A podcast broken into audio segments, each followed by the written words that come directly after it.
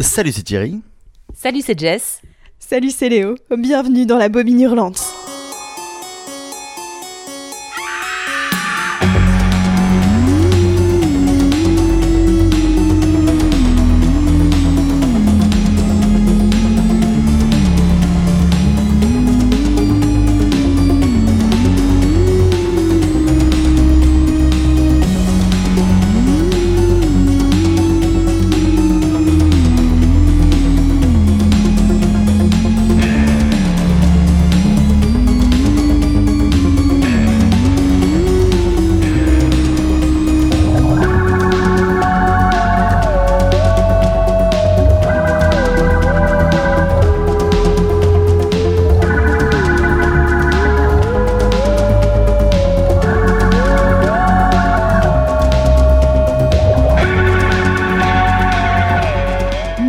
Avions parlé dans notre épisode sur les proto-slashers. Nous vous l'avions promis. Et le voici. Un épisode totalement dédié à ce sous-genre de l'horreur teuton, le crimi. Mais qu'est-ce qu'il se cache derrière ce nom tout mignon qu'on pourrait donner à une barre chocolatée ou à une peluche? À savoir d'ailleurs que le crimi est un terme non germanophone. En Allemagne, euh, ils appellent ces films les Edgar Wallace Filme. Alors j'espère que je n'écorche pas le- les mots en allemand. J'ai fait LV2 euh, espagnol et LV3 chinois, donc je suis mal barrée, disons-le. Alors le crimi est un sous-genre de 32 films policiers, tous produits par Rialto Film, société originellement danoise puis allemande, fondée en 1897, qui se fit connaître à l'international notamment grâce au crimi. Tous ces films sont des adaptations de livres d'Edgar Wallace. Et avant de nous plonger dans ce qui fait les spécificités du genre, intéressons-nous à la figure d'Edgar Wallace. Edgar Wallace, alors comment il est son nez, comment ils sont ses yeux, tout ça. Évidemment, évidemment, je pense que c'était un très bel homme. Edgar Wallace, c'est pas le gars qui est joué par Mel Gibson dans Braveheart J'ai pas la vanne. non, je, non, je crois pas que ce soit Edgar, hein, mais Non, c'est pas Edgar. mais il y a Wallace. Ah, c'est un peu déjà des deux, tu vois, peut-être comme Wallace et Gromit. Je veux dire Sylvain Couromite Alors, né Richard Horatio Edgar Freeman à Londres, un 1er avril 1875, euh, d'une mère comédienne. Il sera par la suite confié à une famille de poissonniers, parce que c'était l'enfant illégitime de cette actrice. Alors, il abandonne ses études à 12 ans, rejoint l'armée, donc il va notamment en Afrique du Sud dans ce contexte-là, et devient correspondant de guerre. C'est à ce moment-là qu'il prend son nom de plume, Edgar Wallace. Il se fait virer du journal pour lequel il travaille suite à un article diffamatoire et commence donc à écrire des romans policiers à ce moment-là. Il est très prolifique et en écrit plus de 170. En fait, il peut se permettre d'en écrire autant parce qu'en fait, il les écrit pas totalement, il les dicte euh, au dictaphone et des secrétaires les dactylographient pour lui. Très très grande technique aussi. Il y a beaucoup d'écrivains qui font ça, et notamment certains éminents, euh, euh, comment dire, euh, philosophes au travers des âges qui ne savaient pas écrire, mais qui, n'est- enfin, qui étaient bloqués par le fait d'écrire et qui préféraient dicter pour qu'on réécrive euh, derrière. Mais du coup, ça, ça, justifie aussi le nombre d'œuvres qu'il a pu euh, fournir. Alors, il s'intéresse aussi au cinéma. Il réalise euh, Raid Aces, The Squeakers lui-même, et il s'intéresse aussi au théâtre, donc il possède son propre théâtre et fait ses propres mises en scène de ses histoires. Mais tout ça, pour, euh, c'est une quête pour retrouver sa maman. Pour ça qu'il fait du théâtre. Il s'installe à Hollywood en 1931 et travaille notamment sur Le Chien des Baskerville de Garrett Gondry en 1932 et sur Le King Kong de 1933, le fameux. Je crois que je suis la seule à avoir euh, lu un de ses bouquins pour le podcast. Je vais pas mentir, je, je n'étais pas euh, coutumière du monsieur avant, avant le podcast. D'ailleurs, c'est un bouquin que j'ai reçu euh, le jour juste avant l'enregistrement du podcast que j'ai lu en vitesse et qui se lit très vite. Donc, euh, Les Quatre Justiciers. Et très clairement, c'est un roman de gare. C'est une histoire euh, toute simple où on suit quatre justifiés- justiciers un petit peu façon Robin des Bois qui tuent des gens qui ne sont pas euh, moralement justes et en général assez puissants en termes de, de- économiquement et de pouvoir, mais qui ne respectent pas les prochains. Et donc là, tout le livre, c'est grosso modo euh, euh, un ministre qui veut faire passer une loi, la loi est pas juste du tout, et pendant tout le livre, il le menace de le tuer, et à la fin, il le tue. Voilà. Du coup, l'adaptation directe, c'est un peu fun game, quoi. C'est ça. Merci Edgar Wallace. Euh, après, ceci dit, ça se lit très bien. C'est son, c'était son premier roman, donc de 1905, et finalement, ça a pas si mal vieilli. L'écriture est, est assez euh, limpide, claire. Donc euh, pourquoi pas Voilà. Revenons donc à nos crimis. Pour cet épisode, nous allons nous intéresser à quatre de ces films. Le premier crimi, la grenouille attaque Scotland Yard, Der Frosch mit der Maske. Puis, dans l'ordre chronologique, le narcisse jaune intrigue Scotland Yard, Das Geheimnis der gelben Narcissen. La main de l'épouvante, Die blaue Hand. Et l'un des derniers, la morte de la Tamise, Die Tote aus der Themse. Commençons par le commencement. Donc pourquoi cette petite bizarrerie cinématographique obsessionnelle autour d'Edgar Wallace? En 1958, à Munich, le producteur danois Preben Philipson rachète la société de distribution Prisma.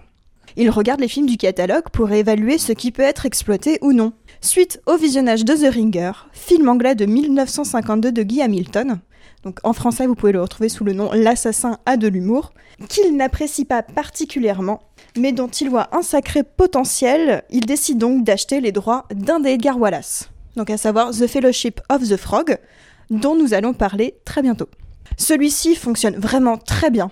Il décide donc d'acheter les droits de tous les Edgar Wallace, pour faire simple. Et euh, c'est ainsi que naît l'obsession crimi et donc les 32 films dont nous allons parler de certains. Alors, je laisse donc maintenant la parole à Jess, qui va parler grenouille.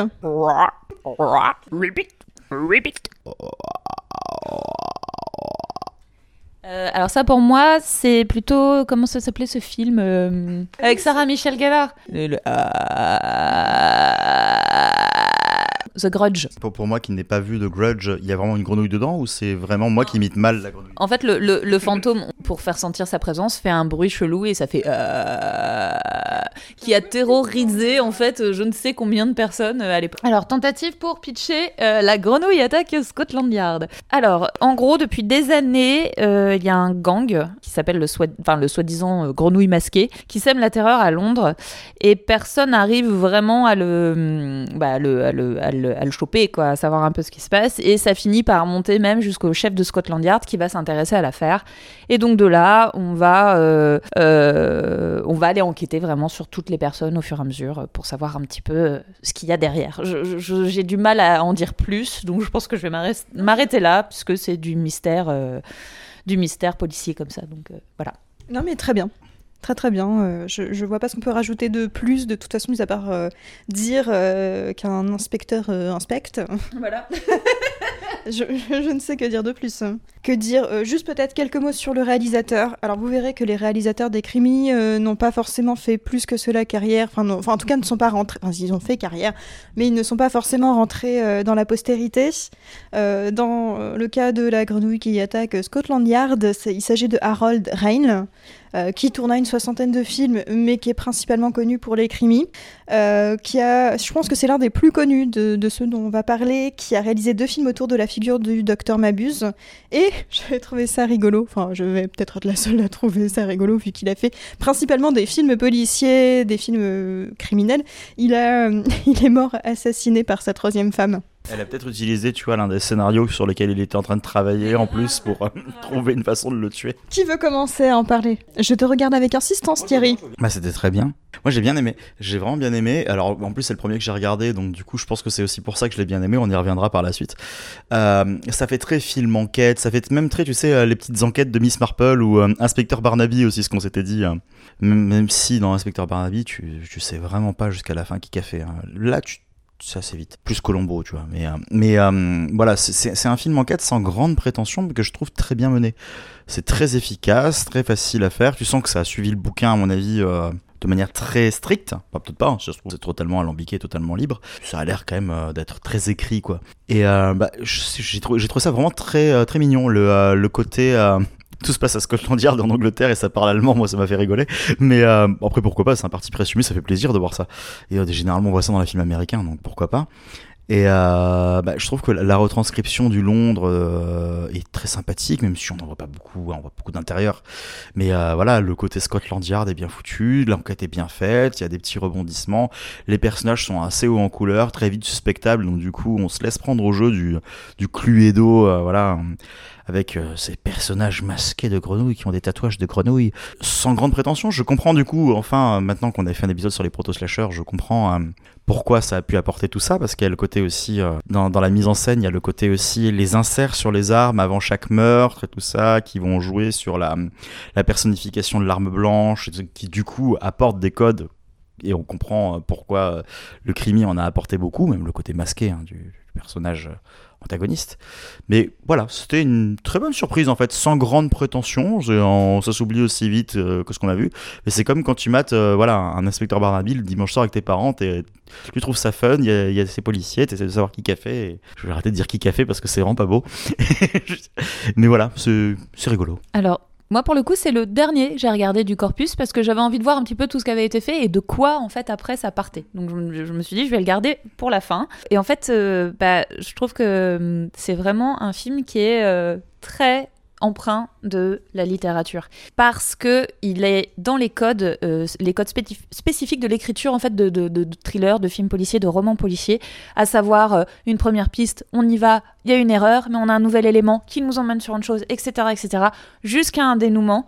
Et en fait je trouve que en ça euh, le, le, film est effectivement enfin j'ai pas lu le livre original, mais je pense qu'il est vraiment très, très, très fidèle à ce type d'adaptation. Moi, j'aime beaucoup aussi, même si, même si du coup on pourrait en voir quelque chose d'un peu ridicule, le fait que ce soit en allemand, mais à Scotland Yard. C'est bête, mais je trouve ça assez génial en fait. Ça marche, ça marche plutôt bien. C'est pas du tout, euh, c'est pas du tout gênant, c'est pas du tout lourd parce que je sais qu'il y a beaucoup de gens qui ont du mal avec la langue allemande.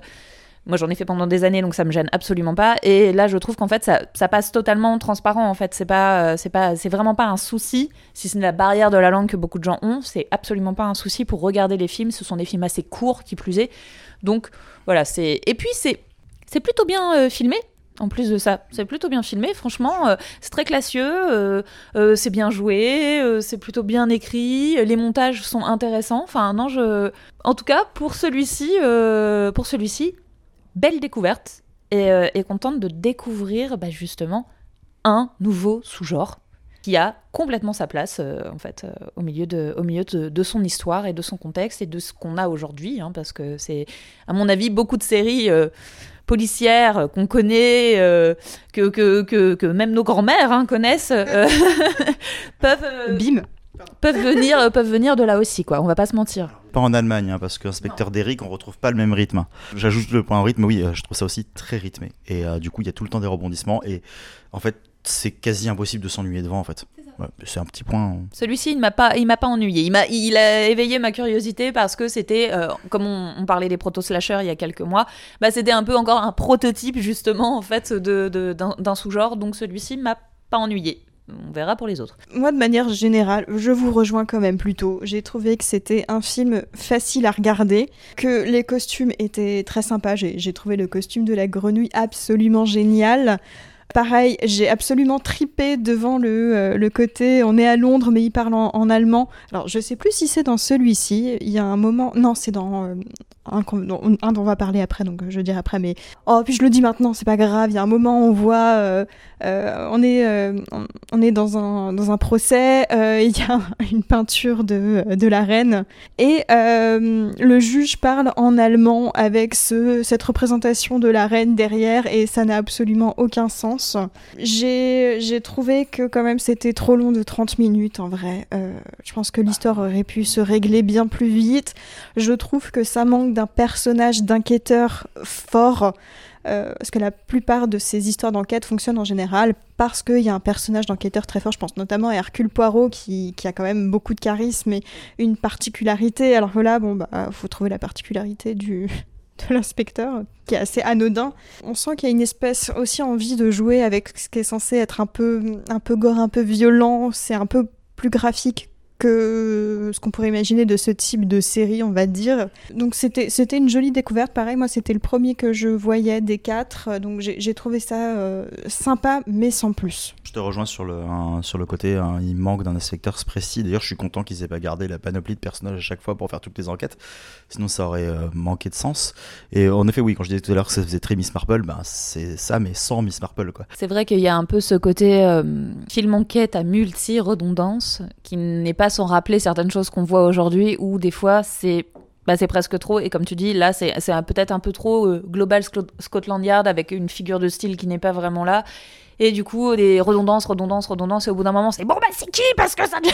Surtout que tu, tu le devines effectivement assez facilement quand même. Quoi. Nous allons maintenant enchaîner donc dans l'ordre chronologique avec le film de 1961, Le Narcisse jaune intrigue Scotland Yard. Je vais donc euh, laisser Thierry évoquer ce film euh, fleuri. Alors, c'est très très étonnant en termes de scénario parce que ça se passe à Londres. Et euh, il y a des meurtres, et même qu'il y a Scotland Yard qui va intervenir parce qu'ils sont intrigués. non, je vais peut-être éviter de paraphraser le titre.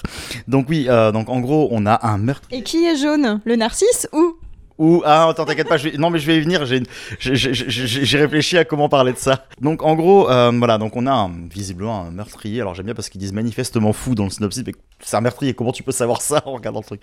Qui euh, tue euh, des jeunes femmes et qui à chaque fois laisse un bouquet de narcisses. Donc du coup, on a Scotland Yard qui est très euh, affolé, qui essaie de trouver ça. Et au même moment, on a un mystérieux chinois, Ling Chu, qui, euh, qui est là et qui débarque et qui vient pour aider dans l'enquête, mais avec ses méthodes, parce que bah, c'est pas un, un policier agréé par la, par la police euh, anglaise, donc il a rien à foutre là, quoi. Mais malgré tout, il va aider euh, à sa manière. Voilà, oui, c'est un, un, un gars de la police de Hong Kong, ouais. Donc je vais, en parler vite fait, parce que ce que je veux dire, c'est que en fait, quand on a choisi les, euh, films, euh, on savait pas lesquels, parce qu'il y a quand même 32 films, lesquels est-ce qu'on regarde, lesquels est-ce qu'on trouve aussi, ça c'est un autre débat. Et du coup, moi j'avais regardé vite fait les synopsis, et il y en avait deux qui m'avaient intrigué. Donc en plus de La Grenouille, qui était le film sélectionné pour le corpus, c'était le dernier dont on va parler, La mort dans la Tamise, et celui-ci. Et la seule raison pour laquelle ça m'a intrigué, parce que tout, il y a plein de scénarios qui m'intéressaient, c'était parce que justement, le synopsis que j'avais vu initialement, qui n'a pas tant de rapport au final avec euh, l'épisode, disait que c'était l'histoire vraiment de l'inspecteur chinois qui débarquait à Londres pour régler une enquête qui avait déjà commencé là-bas et qui continuait ici. Et du coup, moi, je me suis posé la question, je me suis dit, j'ai envie de voir comment est-ce qu'on représente, à cette époque-là, un inspecteur chinois. Eh ben, j'ai pas été déçu, hein, parce qu'ils ont pris un acteur bien de là-bas, tu vois, en respectant les codes. C'est Christopher Lee, grimé, en asiate. Alors, grimé, euh, Il s'appelle Lee, le mec. Enfin, à un moment, euh, ils ont fait un raccourci, c'est tout. tu sens l'hommage à Fu Manchu, mais déjà Fu Manchu, non, hein, tu vois, je veux dire, c- ça nous rappelle des cauchemars, et là, l'avoir repris et l'avoir fait faire ça, alors, je vais juste faire une parenthèse dessus, parce qu'après, on pourra parler du film aussi en soi, qui a des choses plus intéressantes que ça à dévoiler, mais entre du coup déjà le fait de voir Christopher Lee grimé et je suis content de pas avoir vu la couleur et je suis content de l'avoir vu redoublé en allemand parce que peut-être qu'il a fait un accent dans la version anglaise parce qu'il y a une version anglaise. J'aurais eu très peur de ça. Mais en plus de ça c'est pas que le côté ben ils ont pris un acteur ils lui ont fait ce qu'on peut appeler une yellow face hein, allez pourquoi pas peut-être qu'à l'époque ça se faisait c'est ainsi. Mais en plus de ça c'est plus qu'un cliché c'est un cataclysme quoi. Le mec ne parle qu'en citation. Donc il n'arrive qu'en disant un proverbe chinois a dit si le meurtrier a tué là, l'arme est à côté. Que- C'est que des trucs comme ça. Il, il- n'a pas un dialogue sans faire une citation. C'est horrible. C'est- vraiment affreux. Et comme tu le disais, là-haut de a dit, oui, on est en plein dans le lotus bleu, là. C'est horrible. Heureusement qu'ils menacent pas les gars de Scotland Yard de leur couper la tête s'ils n'ont pas trouvé la voie. Voilà, ça, c'était horrible. Au-delà de ça, le seul truc que je peux dire là-dessus, c'est que même si j'ai pas détesté, c'est le même film que l'autre, en fait. hein. Et on en vient du coup au premier souci avec les crimis. Ça se ressemble pas mal. En même temps, tout- tous sont adaptés de bouquins d'un mec qui est le même genre, quel truc et tout. Enfin, donc du coup, oui, je, je comprends que, que voilà. Moi, ça, ça me fait rigoler parce que pour, pour la précision, je veux pas faire euh, ma chieuse qui parle un peu allemand. En français, le film s'appelle La Narcisse jaune intrigue Scotland Yard pour qu'on retourne encore vers le délire Scotland Yard et tout. Sauf qu'en réalité, ça veut dire le secret de la narcisse jaune. Voilà. Puisque, effectivement, dans ces narcisses, il y en a des fausses et dedans, on cache de l'héroïne. Alors, euh, bah, moi aussi, hein, le personnage cliché, euh, au début, j'ai fait Attends, c'est Christopher Lee? C'est pas, Là, j'ai, eu quand même un gros blocage. Je me suis dit Mais euh, ils sont sérieux là? Et puis, euh, Moi, je l'ai vu au générique, du coup, qu'il y avait Christopher Lee, et j'avais pas vu, contrairement à vous, je crois, qu'il y avait écrit et Christopher Lee dans le rôle de Lao Ching machin. Donc, du coup, moi, j'avais pas vu dans le rôle de, donc j'ai lu, ah, et Christopher Lee, et je me disais, au bout de ces demi-heure de film, il va bien finir par arriver, c'est cool. Et puis après, je me posais des questions en mode, il est toujours pas là. Je fais, attendez, attendez, me dites pas que c'est le chinois, parce qu'il y ressemble, mais non, c'est pas lui. C'est un acteur chinois qui ressemble à Christopher Lee. Et puis là, j'ai j'ai vraiment fait une pause et je fais, Non, je vais vérifier parce que sinon je vais péter un câble. Et là, j'ai vu. J'étais horrifié. Bref, on va pas rester que là-dessus, mais en tout cas, je te laisse reprendre. Ouais, j'ai- eu- un petit peu, euh, un peu de mal avec l'écriture des personnages. Peu de personnages féminins qu'il y a sont traités franchement comme de la merde, et du coup, ça m'a pas particulièrement plu. Je pense à cette pauvre secrétaire notamment, etc., etc. Et euh, ouais, enfin, c'est encore, encore une fois, il y a du retournement dans le retournement, plus du retournement. euh, Celui-ci euh, déjà ressemble effectivement beaucoup au premier, mais m'a pas particulièrement euh, intéressé alors que bizarrement pendant les 20 premières minutes il m'avait bien bien bien happé et euh, j'aimais j'aimais bien ce que je voyais et très vite en fait le, le soufflet euh, est retombé Que dire de plus? Alors je suis euh, totalement d'accord avec vous. Je crois que c'est le dernier de la sélection que j'ai vu, donc j'en pouvais plus et on voyait bien trop la formule, trop répétitif. Après, c'est toujours bien fait. Enfin, on va pas, ça reste quand même des, des productions relativement de qualité. Alors du coup, puisque en termes d'avis, j'aurais pas grand-chose à rajouter, je vais plutôt parler euh, fait. Euh, donc, à savoir que c'est un des seuls crimis qui a réellement été tourné en Angleterre dans les studios de Shepperton, dans le Middlesex, et euh, également des, des plans de Londres qui ont réellement été tournés à Londres. Et petit truc rigolo, c'est que ces plans de Londres ont été réutilisés dans plusieurs des films crimi. Voilà, ils ont récupéré, ils y sont allés une fois, ils ont tourné, et du coup, ils ont gardé, euh, À la turque. Voilà, ils ont gardé pour euh, tous les films, en tout cas tous ceux qui sont en noir et blanc. Est-ce qu'on peut vraiment leur en vouloir quand on sait que la plupart des studios hollywoodiens ou autres c'est tout le temps la même rue qui est redécorée euh, et qu'on finit par reconnaître à peu près dans tous les films d'ailleurs Oui, mais c'est Vancouver. Non mais alors totalement, je suis d'accord, hein, c'est pas du tout un problème, c'est juste que je trouvais ça rigolo de le dire, qu'on ait quand même quelques, quelques petits faits comme ça sympathiques, et quelque chose qui va bien vous étonner je pense, vu qu'on n'a pas spécialement apprécié celui-ci plus que cela. En termes de box-office, c'est le deuxième crimi, c'est celui qui a fait le plus d'entrées. Peut-être grâce à la aussi de Christopher Lee, parce qu'il était quand même pile poil dans son époque aussi, euh, voilà, où le mec était partout. Enfin, preuve en est, il a tout fait. Enfin, là, pour le coup, euh, on peut plus. le mec a même fait un chinois. Enfin, à un moment donné, juste grimé. Il a, il a tout fait. On est effectivement, comme tu disais, Thierry, époque Hammer en plus et tout le tralala derrière. Enfin, le mec, il est waouh, il est là-haut, quoi. Donc, euh, je pense que oui, rien que pour ça, c'est possible que, en tout cas, c'est possible que ce- ça soit une des explications du succès au box-office de ce film. Oui, je pense qu'il a été très porteur, et je pense que c'est grâce à ces acteurs-là euh, que le, le genre a été aussi porteur et reconnu à l'international. Et la question, c'est pourquoi le genre est-il oublié? Mais je pense qu'on en parlera à la fin de l'épisode. Pour juste continuer, pas forcément à parler du film en tant que tel, mais plus parler de la représentation des Asiatiques à l'écran. Euh, dernièrement, euh, la chaîne vidéo The Take, donc une chaîne américaine euh, réalisée par deux, femmes, a parlé de la représentation des hommes asiatiques, enfin en tout cas leur évolution dans le cinéma, alors principalement américain, mais je pense qu'on peut du coup quand même le lier à ça. Et si donc vous avez envie d'en apprendre un peu plus, je vous conseille d'aller regarder cette vidéo qui est toujours très bien construite et qui donc classe les types de personnages en quatre types. Je ne vais pas vous les faire maintenant parce que ce n'est pas très pertinent dans le cas de cet épisode, mais je vous invite à aller regarder l'épisode. En 1966, les films passent à la couleur, ce qui sera donc le cas de notre prochain film, La main de l'épouvante. Un riche héritier, donc joué par Klaus Kinski, est interné dans une clinique psychiatrique pour un meurtre qu'il n'a pas commis. Il, euh, il arrive à, à échapper. Pendant ce temps, un maniaque tue ses victimes à l'aide d'un gant d'acier garni de pointes acérées. On va pas en dire plus. Il était déjà dans le Narcisse jaune, hein, l'ami Klaus. Euh, alors, bah, moi, c'est le. Je sais plus le... dans quel ordre celui-là je l'ai regardé, mais en tout cas, c'est celui qui m'a le plus plu parce que je lui trouve un côté très dialesque. Voilà. Il m'évoque, euh, il m'évoque d'ailleurs. euh, rien que la main euh, qui sert à tuer m'évoque carrément six femmes pour l'assassin. je vais pas mentir. Il y a un côté très giallo dans la manière dont c'est tourné, dans la manière d'isoler les personnages, de- au contraire de les imbriquer tous ensemble. Je, même dans l'ambiance, la musique, euh, le, voilà, comment dire, le doute qu'on peut avoir sur, euh, le criminel, sur le côté aussi euh, aide aux criminels, tout ça et tout. Enfin, il y a beaucoup de choses que je j'ai beaucoup aimé et je le trouve en plus très bien réalisé. Franchement, j'ai pas grand chose de plus à ajouter. euh. C'est le normal, je trouve, que ça te rapproche d'un côté gialesque. Et euh, pour moi, la simple raison, c'est qu'on passe à la couleur, quoi. Et du coup, ils en font une utilisation qui, euh, bah, justement, va refléter aussi beaucoup de choses. Bah, ne serait-ce que voilà, l'arme du crime qui est d'un espèce de bleu pétant où à chaque fois on joue sur les contrastes quand elle apparaît. Forcément, ça joue un petit peu. Moi, ce que j'ai beaucoup apprécié, spoil indirect, mais je ne dirai pas de quoi, c'est qu'on est enfermé dans une baraque avec plein de bourgeois et qui se font désinguer. Et moi, j'aime bien quand, quand, les, quand les bourgeois se font désinguer. Non, j'aime bien le côté histoire de famille dans un milieu un peu, oui, un milieu un peu huppé, quoi. Oui, non, non, mais je veux dire, c'est que c'est carrément la haute, quoi. Oui, bien sûr, oui, c'est là, oui. Oui, non, c'est vrai que c'est vrai que j'utilise souvent bourgeois dans un, dans un cadre très large. Oui, mais je veux dire, euh, alors pardon, peut-être cela va te faire du mal, mais pratiquement on pourrait t'appeler bourgeois, enfin Oh. quelque part. Alors oui, moi, euh, enfin, Oui, je vais le dire quand même. Mais euh, je- côté qu'il l'admettra jamais, oui, je sais, je sais bien. Mais en tout cas, oui, voilà, enfin, j'aime. moi pas du tout. J'ai fait un stage pour la fête de l'humain. Je suis pas bourgeoise. Bon, alors. J'ai fait ça Tiradax. J'ai fait des maraudes. C'est bon, tout, le- tout, tout, tout, tout- tout le monde a, a- a mis un peu de prolo dans la balance, ça va. Euh, non, mais enfin, en tout cas, oui, les gens de la haute qui se font désinguer dans une histoire où tout le monde couche avec tout le monde, moi, ça m'éclate toujours. Et euh, le côté Cluedo, le côté, voilà, justement, on est enfermé avec eux et avec toutes ces histoires de famille et euh, on se débarrasse un peu du mouton noir, le fiston qui pense pas trop comme nous, euh, en le faisant passer pour fou et après on l'accuse des meurtres parce que c'est facile et en réalité ça cache plein de petites choses. Voilà, ça, ça m'éclate.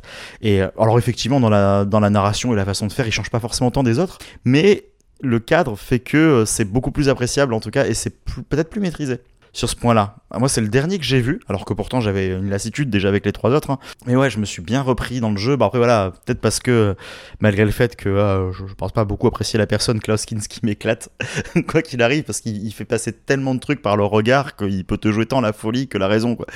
Et euh, Surtout la folie. oui, ah bon?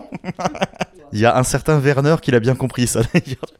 Mais euh, non voilà, euh, effectivement du coup il fait passer plein de trucs et ce qui fait que ça, ça fait des... Il y a autant des joutes verbales que des joutes de chant contre chant avec ses yeux quoi. Et ça joue beaucoup sur les, sur les, sur, enfin, sur tout ça. Moi, j'ai bien aimé le rôle du majordome aussi, où tu- qui est tout le temps un petit peu dans des endroits improbables. Il, il se planque dans des placards, tu sais pas trop ce qu'il fait là, tu sais.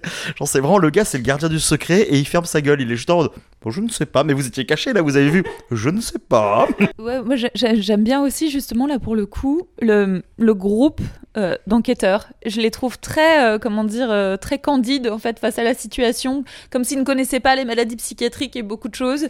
Et en fait je l'ai trouvé du coup le film a, a un côté très burlesque et en même temps naïf. Et c'est vrai qu'il y a certains cas quand ils vont dans l'hôpital psychiatrique pour montrer un peu tous les cas par le trou de la serrure et que bon moi cette femme qui passe sa vie à faire du striptease. J'adore.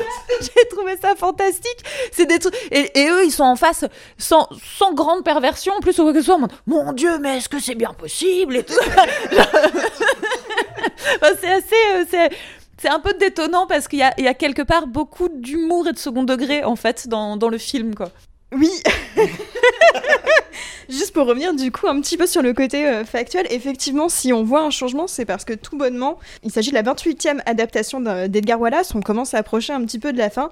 Le producteur Horst Wendland, donc qui est un petit peu l'un des producteurs historiques des crimis, a décidé euh, de rendre les films plus contemporains, donc plus pop et moins fidèles au roman. C'est pour ça qu'on y trouve finalement plus d'humour et euh, plus ce côté un petit peu autodérision, on va dire. Pour revenir sur le la petite blague qu'on disait à propos de Derrick, euh, le réalisateur Harold Philippe a tourné des épisodes de l'inspecteur Derrick.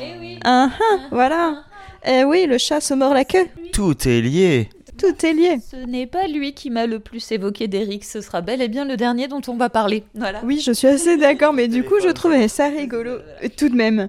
Donc, je vous rejoins totalement. Je pense que des quatre, c'était mon préféré. C'est le plus pop. C'est celui qui fait le plus Cluedo. Il y a toujours le, le petit côté du doux. Donc, Loskinski joue deux rôles. Donc, le gentil euh, jumeau, le méchant jumeau.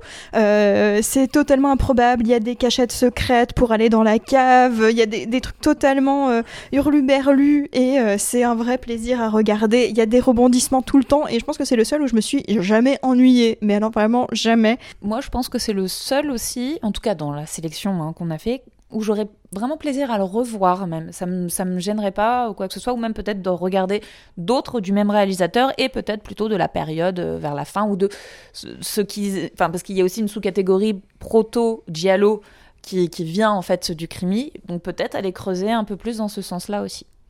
Tout à fait. Et je te rejoins aussi sur le côté, euh, il fait très giallo, les couleurs sont très pop, le bleu est totalement fou, il rentre tellement bien à la caméra. Le côté aussi un peu, un peu maladroit, un peu c'est pas parfait mais on s'en fout. Voilà, c'est, ça a peut-être un petit peu plus d'humour que certains giallo, je trouve peut-être. Enfin, parce qu'il a, enfin, il, joue vraiment sur le côté euh, parfois très euh, Nous allons passer euh, au dernier de la liste. Alors, euh, il s'agit de La Morte de la Tamise. Alors, ce film n'a failli pas voir le jour, car son prédécesseur, Lise et Hélène, a fait un flop. Horst Wendland se désintéresse des adaptations d'Edgar Wallace. En été 1970, Constantine Film distribue le giallo L'oiseau au plumage de cristal, adapté d'un roman de, voilà, du fils d'Edgar Wallace, à savoir Brian Edgar Wallace. Il décide alors de reprendre le projet, qui peut être plus ou moins considéré comme le dernier crimi, ou en tout cas l'un des derniers crimis. Nous allons sûrement, euh, après avoir parlé du film, essayer d'expliquer en quoi ça peut être l'un des derniers ou le dernier, et un petit peu ses affiliations avec le Giallo. Qui veut pitcher le film? Oui. Euh, oui. Oh bah putain, vu comment c'est le bordel, mais pitch à chaque fois, tu sais, en plus moi je lis le truc à moitié. Alors, il y a, y a, une dame, elle va dans un hôtel, puis elle se fait tuer. Ah là là, mince, la dame elle est morte, mais son corps il a disparu alors qu'on l'a vu qu'il s'est fait tuer. Et on la retrouve dans la Tamise. Et il y a sa sœur jumelle qui débarque, c'est pratique, du coup euh, elle peut jouer de rôle. Et elle enquête, mais bizarrement il y a des vagues de meurtres. Je, le pitch extrêmement mal. Hein. Des vagues de meurtres un peu bizarres qui se font partout. Et qu'est-ce qui se passe? Et tout le monde commence à se dire, enfin surtout la sœur jumelle qui se dit, je pense que ma sœur elle est pas morte et qu'elle se venge des gens qui l'ont tuée. Et du coup, on va se mettre à remonter toute une filiale, un espèce de réseau étrange avec des gens qui ne peuvent pas parler parce que sinon ils se font tuer. Mais est-ce que c'est par la sœur en question, sachant qu'on ne sait toujours pas ce qu'elle fout, cette sœur, hein, où est son cadavre Où est-ce qu'il n'est pas Merci, c'est tout pour moi. Alors, dans son histoire de base, le film m'a beaucoup évoqué Les yeux de Julia, euh, qui est un film espagnol beaucoup plus récent avec Belen Rueda, donc on a déjà un petit peu parlé d'ailleurs euh, quand on a fait l'épisode sur, euh, sur le cinéma espagnol, parce que c'est un peu le même genre, entre guillemets, d'histoire. Ça se construit un peu pareil. Sauf que moi, celui-ci, il m'a été vraiment pénible. Très sincèrement, effectivement, c'est le troisième que du coup j'ai vu. Voilà, j'arrive à remettre à peu près dans l'ordre, ça y est. Mais je l'ai pas aimé, j'ai pas apprécié. La, musique redondante à la Derrick, euh, franchement, moi, ça m'a fait péter un câble plutôt qu'autre chose et ça m'a sorti en fait carrément du film. Non, vraiment, je j'ai rien pour le coup qui, qui en ressort. Je désolé, je vais pas pouvoir euh, en dire euh, du bien, en dire plus ou quoi que ce soit, mais là j'ai vraiment eu une impression de d'épisode de téléfilm de 14 heures après le JT et, et j'ai pas j'ai pas réussi à accrocher du tout en fait, vraiment pas. Alors que l'histoire en soi me plaît, mais pas pas dans cette forme-là. Très bien, moi je pense que je commençais aussi un petit peu à, à saturer. Euh, je crois que c'est le dernier que j'ai vu et euh, un peu, un peu ras-le-bol, on va dire. Ou l'avant-dernier, non, j'ai vu le Narcisse jaune euh, en dernier. Après, j'ai plutôt accroché à l'actrice, donc il s'agit de Ushi, Ushi Glass, que j'ai trouvé assez captivante. J'ai trouvé le principe, encore une fois, du double, du principe de la jumelle, bon, ça, ça me quand même un petit peu. J'ai quand même été prise dans l'histoire, euh, mais c'était déjà un, peu déjà vu, on va dire. Euh, j'ai trouvé les, meurtres toujours euh, graphiques et même de plus en plus. Et je pense que c'est en ça qu'on peut commencer à avoir en plus une affiliation avec le, Diallo, avec ce, rouge très pétant. J'ai bien aimé qu'ils essayent un petit peu de donner une fin à l'inspecteur pour dire bon bah là ça va être fini, c'est parti, enfin il est parti quoi. après c'est toujours la même chose, on revient encore dans des histoires de cartels, de, fin de, de gangs liés à la drogue. Euh, il y a toujours euh, des, euh, des semi-nus féminins, voire limite des nus. Enfin, la formule est vraiment toujours la même. Et on, sent que ça y est, ça s'essouffle, il faut un petit peu que ça s'arrête, quoi. Non, non, je suis assez d'accord, moi c'est vraiment celui qui m'a le moins marqué, c'est le second que j'ai vu. Et euh, il m'a paru totalement anecdotique et j'étais content du coup de voir le narcisse jaune derrière, même si au début j'étais énervé, tu vois, pour les raisons qu'on a évoquées. Ouais, en plus il y a un côté, bah, tu il y a un côté fausse promesse aussi, quoi. Il y a un côté, on te parle d'un espèce de gros truc, quoi. Dire, le réseau a l'air assez étendu, ça, part par, ça passe par chez les bouchers là aussi, où, euh, où tu sens qu'en plus il risque d'y avoir un, un, énorme passage, alors qui risque d'être peut-être un peu trop graphique en effet. Moi, il y a vraiment des moments où je me suis dit, putain, ils vont tous nous les harponner hein, sur, des, sur des trucs à bœufs là. Bon, ils ne le montrent pas et au final, ça reste assez cheap, même d'ailleurs, euh, les séquences de meurtre dans, dans cet abattoir. J'ai trouvé ça brouillon, en fait. J'ai pas trouvé ça très bien amené. J'avais du mal à. Peut-être parce que ça a été moi qui avait du mal à accrocher, donc du coup, j'avais du mal à, à vraiment m'intéresser à l'intrigue. Parce que moi, je me disais, bon, il y a le côté, euh, la personne qui est potentiellement en vie qui se venge ou quoi, et je me disais que ce soit elle ou que ce soit un meurtrier extérieur, ou que ce soit cette espèce d'organisation qui veut faire taire ses membres, ça m'intéresse pas. Quel que soit leur acte, j'arrive pas à me dire qu'il y en a un qui m'intéresse plus que les autres, donc j'arrive pas, j'arrive pas à m'interpeller face à ce qui se passe en fait. Et c'est ce qui a joué sur le ressenti, quoi. Je suis resté très neutre en fait face à ce truc-là, en mode c'est sympa, ça se regarde. Moi, les passages de musique m'ont plus fait rire qu'autre chose, et je pense que c'était pas prévu. Du coup, c'est le souci, c'est moi, ça m'a remis dedans en mode ah, c'est rigolo, il y a la grosse musique et tout. C'est vrai que quand tu réfléchis derrière, tu te dis si mettez ça pour mettre du rythme, pour me dire regarde, c'est haletant et tout, euh, bah, en termes de ressenti, c'est un peu foiré. Mais ouais, effectivement, ça fait un peu film somme de tout, et ouais, comme vous le dites, euh, ça arrive à l'épuisement, quoi. Pour ceux qui veulent le trouver, malheureusement, il n'est évidemment pas édité en France ni disponible sur une plateforme. Par contre, Jess peut vous conseiller un site euh, sur lequel vous pouvez les trouver. Oui, voilà, il y a euh, certains des films qui sont disponibles sur Dailymotion. Alors, euh, en plus, euh, pas entrecoupés, rien du tout, ils sont en intégrale. Après, par contre, c'est VO allemande et pas de sous-titres. Donc euh, voilà, c'est ça peut être un peu compliqué. Vous pouvez en voir euh, quelques-uns comme ça, au cas où. Oui, il y avait, c'était un, blog en fait. Euh, alors, je les ai trouvés là-dessus. Alors évidemment, je vais pas vous faire le- l'envie de télécharger illégalement ou quoi que ce soit, mais sachant que ce sont des films qui ne sont pas trouvables de toute façon et que ben la seule manière de faire en sorte qu'ils soient trouvables un jour, c'est d'en parler le plus possible et de les faire réexister un petit peu dans l'imaginaire collectif. Alors, je le mettrai pas ici, peut-être en description, mais en tout cas, si au pire, si vous venez demander sur la page, on sera gentil, on vous les donnera en MP. Il y a euh, un blog en fait qui fait euh, le recensement de quasiment tous les films vraiment introuvables. Ils se spécialisent là-dedans.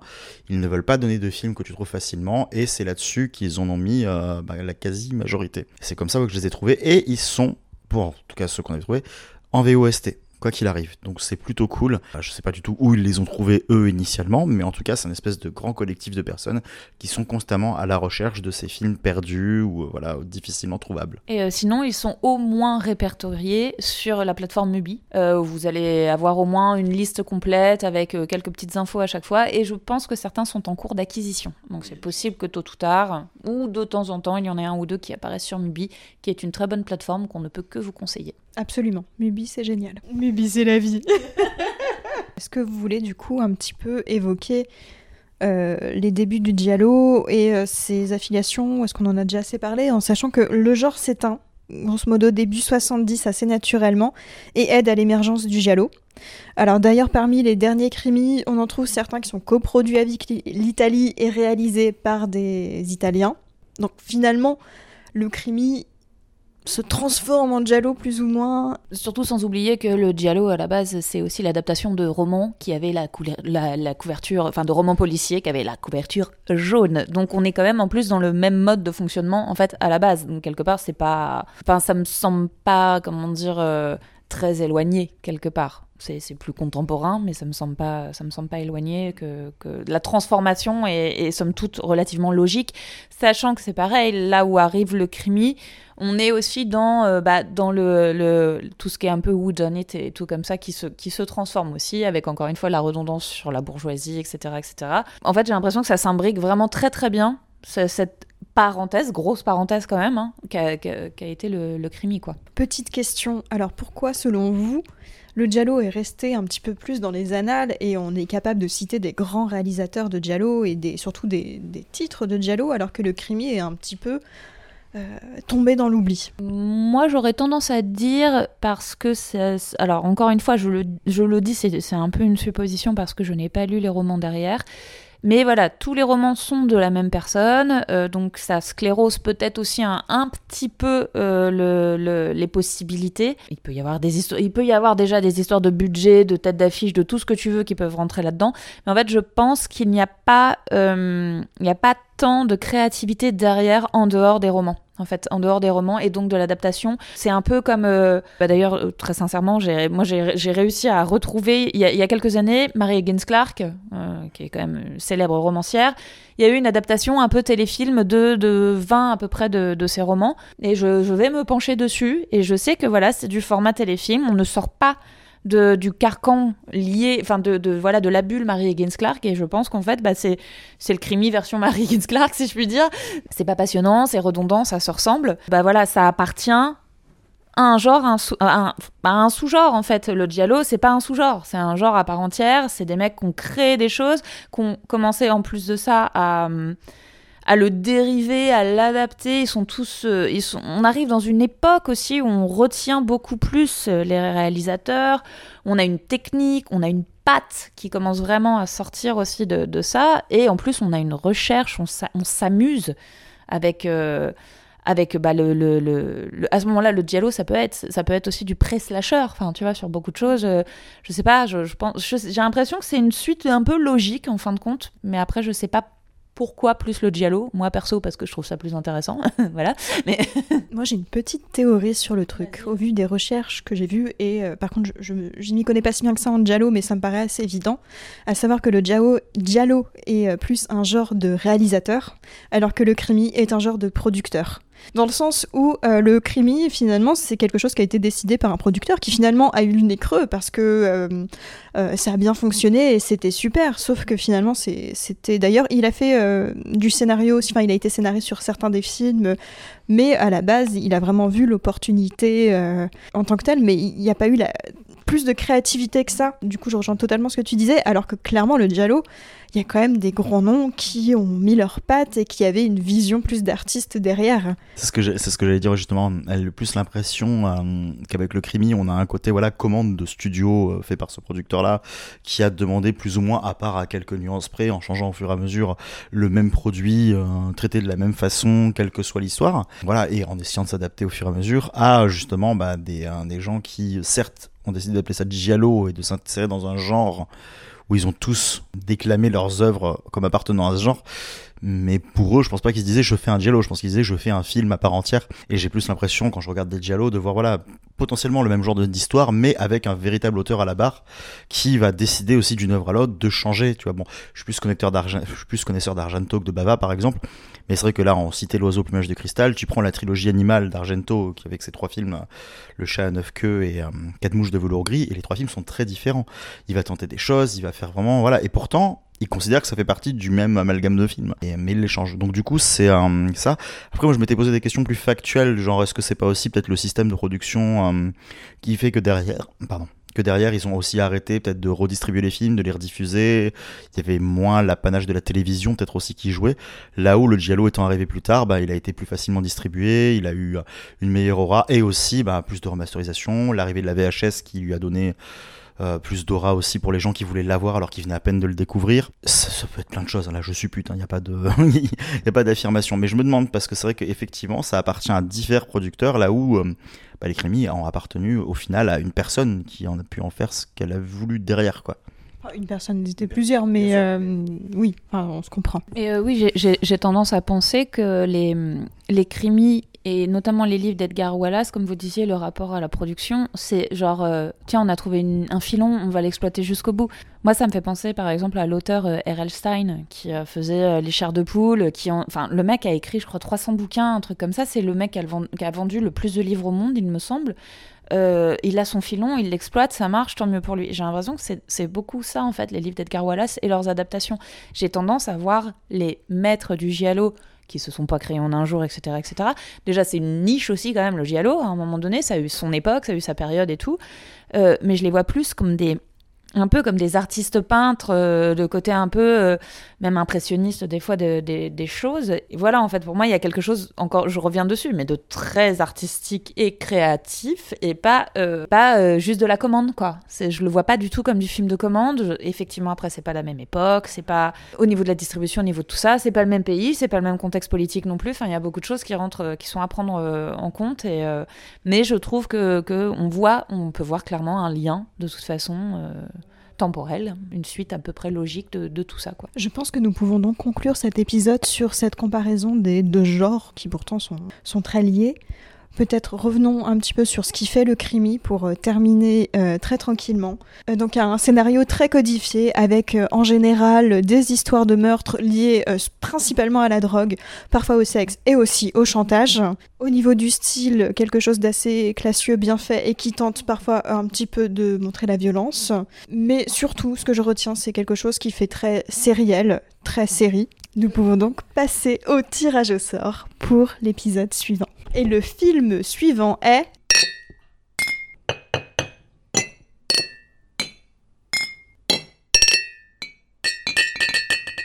Il est inventif. Et le film suivant est Amer. Parfait. Je sens qu'on va bien s'amuser. Donc j'espère que euh, vous avez pu profiter de l'épisode, euh, que celui-ci vous a plu et que nous avons pu vous faire découvrir un genre relativement peu connu en France. Et sur ce, nous vous disons au revoir. À la prochaine. Ciao, ciao. Ciao